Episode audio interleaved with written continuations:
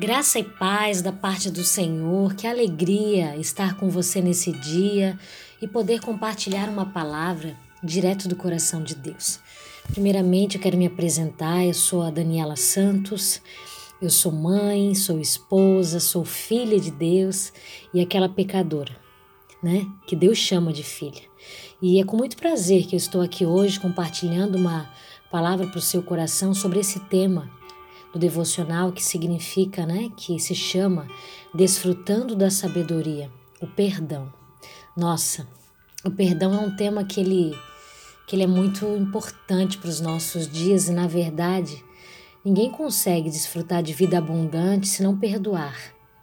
Na verdade, seja uma rejeição, seja algo que foi lhe feito que causou danos, prejuízos, todas nós Precisamos liberar o perdão.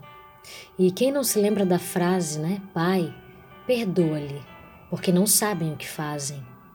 Jesus perdoou seus malfeitores e perdoou a tantos pecadores que ele encontrou na caminhada. E realmente, na vida espiritual, nós sabemos que nós não conseguimos desfrutar da vida de Deus se nós guardarmos mágoa, rancor, ou todo aquele lixo emocional que nos é colocado durante a infância, durante a adolescência, porque afinal, quem nunca foi ferido ou quem nunca feriu alguém? Nós, como seres humanos, nós ferimos com palavras, ferimos com ações, ferimos com gestos. Infelizmente, muitas vezes o nosso coração ele fica bloqueado para os relacionamentos diante de tamanha rejeição ou crueldade ou talvez a nossa sensibilidade seja muito grande. Mas a Bíblia nos mostra que Jesus perdoou, Estevão perdoou os seus assassinos.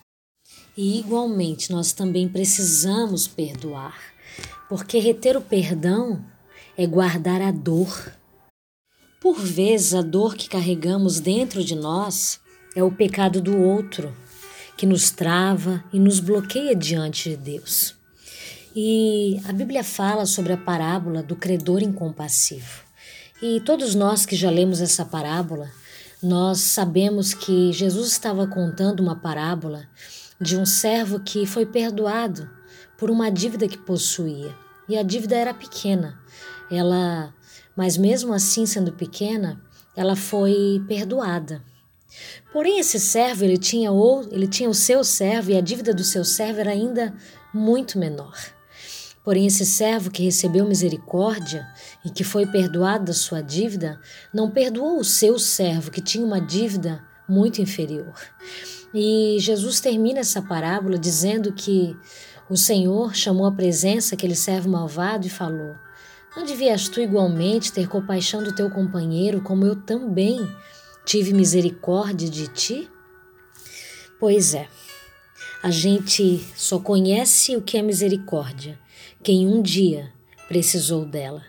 Muitas vezes nós queremos que a misericórdia seja estendida a nós.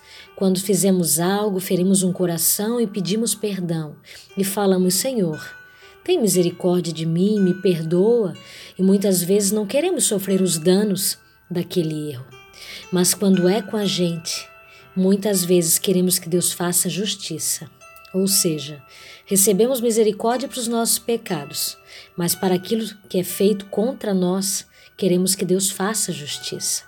Mas a Bíblia fala em Mateus 5 e 7 que bem-aventurados os misericordiosos, pois eles obterão misericórdia. A misericórdia e a graça que nós estendemos não é porque somos bons, mas é porque ela já foi estendida a nós primeiro.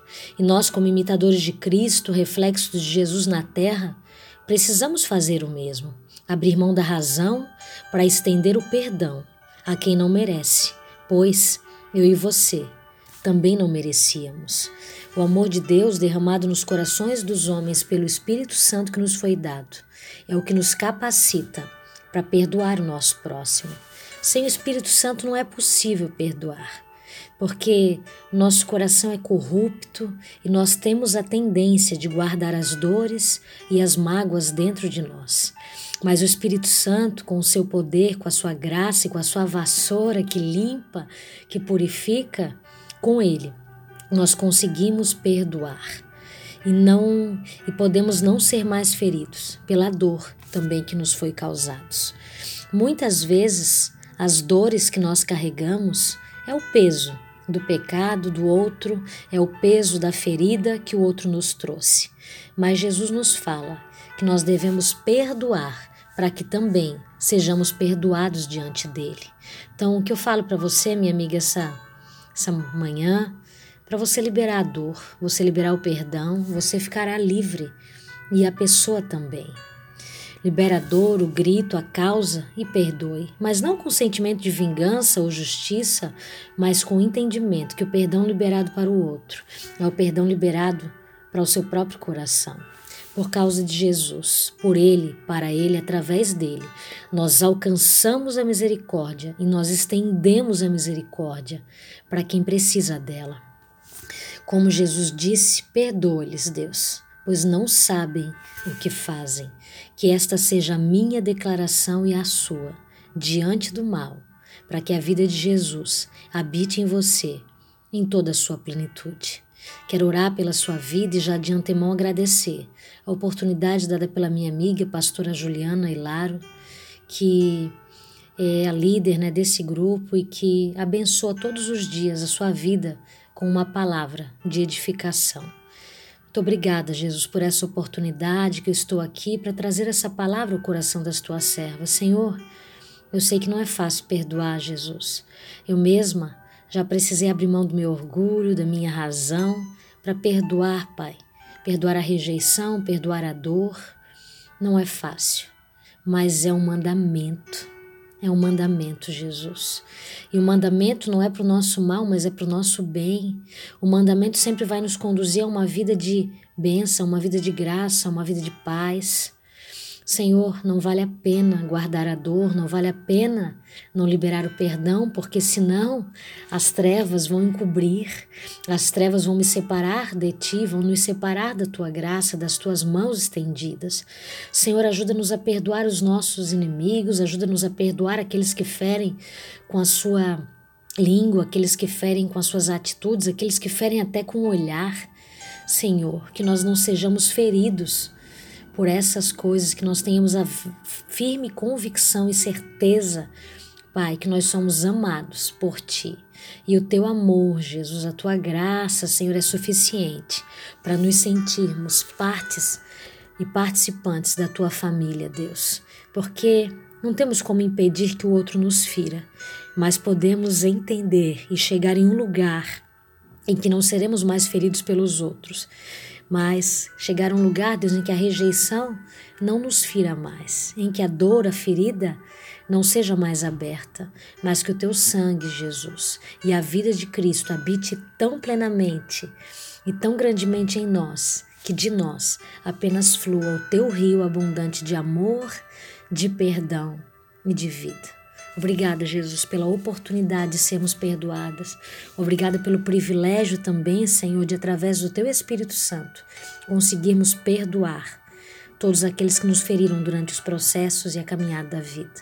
Abençoa também a tua serva Juliana, Pai Pastora Juliana, toda a equipe de mulheres, Senhor, e que este instrumento de Deus, esse grupo, Pai, seja cada dia mais uma ferramenta, um instrumento realmente para a edificação do teu corpo, da tua igreja e das tuas servas. Obrigada, Jesus. Deus te abençoe em nome de Jesus.